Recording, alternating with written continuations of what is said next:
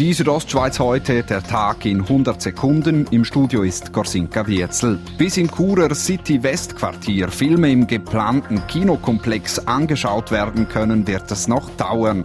Das Bundesgericht hat eine Beschwerde gegen das Kinoprojekt gut geheißen.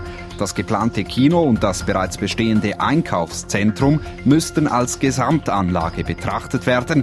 Deshalb brauche es eine gemeinsame Umweltverträglichkeitsprüfung für beide Gebäude. Mit diesem Entscheid hat die Baugesellschaft nicht gerechnet, sagt deren Sprecher Romano Cahanes. Denn vor allem das Bundesamt für Umwelt, wo im Auftrag vom Bundesgericht das Gutachten gemacht hat, sind allesamt zum Schluss gekommen, es handelt sich nicht um eine Gesamtanlage.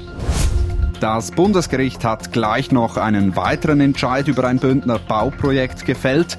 Das Gericht weist eine Beschwerde gegen das geplante Asylzentrum bei Meyersboden ab. Damit kann der Kanton mit dem Bau beginnen. In Graubünden sind seit Jahresbeginn fast dreimal weniger Menschen wegen Zeckenbissen erkrankt als noch im Vorjahr. Kantonsarzt Martin Mani sieht dafür zwei Gründe. So hätten sich zum einen deutlich mehr Personen impfen lassen und der andere Grund ist doch kühlen und regnerische Wetter im Monat Mai, wo wahrscheinlich die Leute einfach vom Wald ferngehalten hat. Das Wolfsrudel, das im Gebiet Ringelspitz, Krabson John Banixer Pass lebt, hat wohl zum zweiten Mal Nachwuchs bekommen. Auf dem Gemeindegebiet von Ilanz wurden nämlich drei Jungwölfe beobachtet, wie das Bündner Amt für Jagd und Fischerei heute mitteilte.